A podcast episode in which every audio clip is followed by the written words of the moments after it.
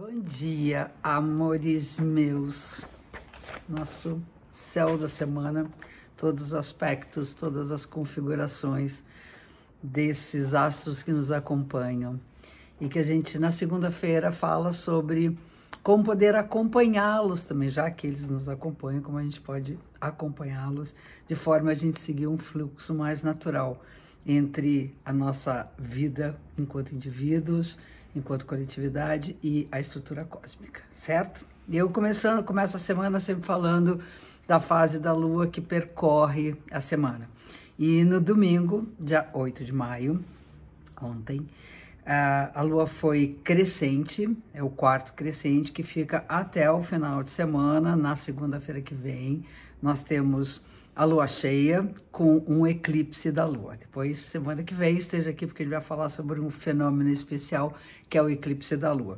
Mas falando da lua crescente, né, eu acho que o nome já diz é, quando as coisas são semeadas, quando tudo é semeado, desde a natureza até a nossa própria psique, as nossas relações, quando a gente planta uma semente, é preciso cuidar para fazê-la crescer. Né? Quando a criança nasce, a lua nova representa o nascimento, o começo do ciclo, aí a gente tem que alimentar.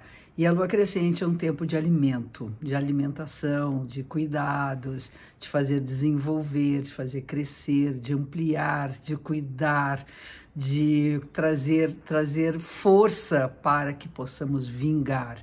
Então, acho que a gente tem que cuidar daquilo que nós queremos ver vingar e que a gente pode colher em lua cheia, no, no simbolismo da lua cheia. Né? Esses ciclos são ciclos rápidos, eles duram uma semana, cada quarto mais ou menos, cada quarto da lua. Então, nós temos as, as coisas que são do nosso cotidiano, não tem a ver com os grandes projetos. Só nos eclipses, que aconteceu a, a, na semana passada, aí nós temos um efeito de seis meses, que vai acontecer também na semana que vem.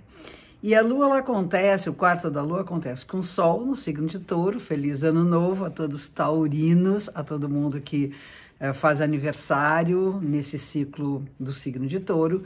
E a lua no signo de leão. Sempre que a gente tem um quarto crescente, um quarto minguante, nós temos um desafio, né? Essa coisa de alimentar, de cuidar, como a criança que a gente tem que ficar acordado à noite, enfim. E esse desafio é a relação entre um signo de terra, que é o touro, e o signo de fogo, que é leão. Então, falando assim muito rapidamente, a terra é a materialidade das coisas. Então, é importante que a gente saiba do valor do que nós temos, também do valor daquilo que nós temos e não temos, para que a gente possa trabalhar para adquirir o que é necessário e a matéria ela tem sua limitação, a matéria tem forma de, de, volume definido, ao contrário do fogo, do ar e da água, que são maleáveis no sentido do seu elemento. E o signo de fogo tem a ver com criatividade, criatividade e expressão da sua individualidade. Então a gente tem que imaginar o seguinte: nós somos seres criativos, mas que dependemos da forma da matéria para que a gente consiga realizar no plano concreto aquilo que vem de dentro da gente, essa espontaneidade. Outra coisa, mantermos vivos, felizes, contentes, eu acho que a alegria relacionada ao signo de fogo, dentro dessa condição que é ter que lidar com a materialidade das coisas. Então, esse, esse é o dica para a semana, que a gente consiga conservar o que é nosso, preservar aquilo que tem valor e, ao mesmo tempo, termos a dignidade de podermos fazer as coisas do nosso jeito, valorizar a nossa individualidade e cultivar a vitalidade e alegria relacionados com o signo de leão. Aí temos o famoso nossa, é coisa famoso, Mercúrio retrógrado. Eu tenho comentado sempre que não é só Mercúrio que fica retrógrado, ele ganhou a fama, mas a gente tem a gente tem o Mercúrio andando aparentemente para trás a partir do dia 3 de junho, né? A, desculpa, a partir de amanhã e indo até 31 de junho, até desculpa, 3 de junho, que eu estou olhando minhas anotações. Então ele fica um bom tempo, né, praticamente um mês aqui na retrogradação, e é importante a gente rever, por exemplo, uh, se, nossas, uh, se nossa burocracia está em dia, se nossos do, os documentos está faltando alguma coisa, a gente não esqueceu de né, renovar algum documento importante, pagar um boleto, enfim. É, o, o, a retrogradação faz com que a gente tenha que reparar e revisar as coisas que ficaram para trás.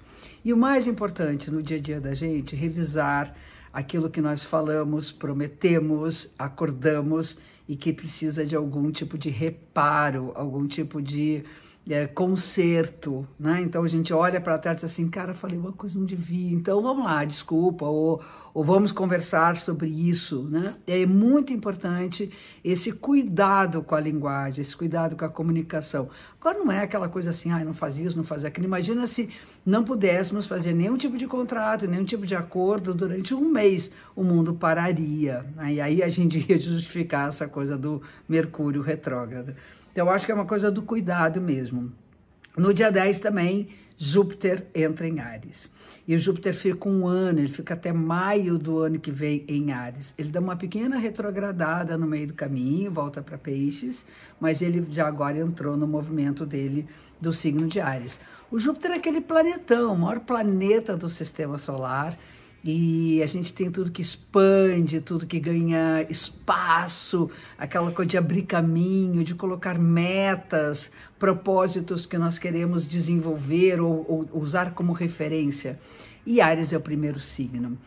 Então, acho muito importante pensar assim: é hora de começar a dar o primeiro passo mesmo. A humanidade tem que tomar uma atitude, nós individualmente tomarmos uma atitude diante daquilo que a gente vê paralisado.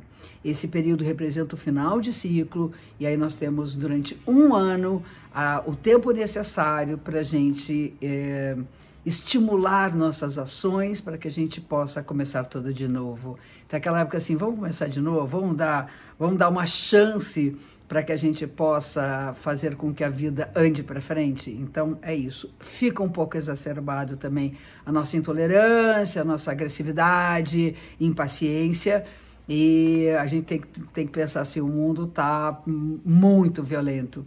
Então a gente tem que também equilibrar na luz e sombra com o signo de Libra, que é a diplomacia, que são os acordos, que é o respeito ao outro. E aí no final de semana nós temos uma tensão entre Sol e Saturno, é um aspecto de desafio, que é ter consciência que a gente tem limite, a gente não pode esticar a corda. Eu, eu provavelmente, a maioria das pessoas devem sentir-se muito cansadas, principalmente em relação ao trabalho, às obrigações, e aqueles que não têm, uh, vamos dizer, uh, condições de sustentabilidade, seja material, seja espiritual ou emocional, esse tempo fica um pouquinho mais duro. Então a gente tem que respeitar realmente o limite, colocar prioridades, organizar-se para não deixar para trás aquilo que precisa ser cumprido.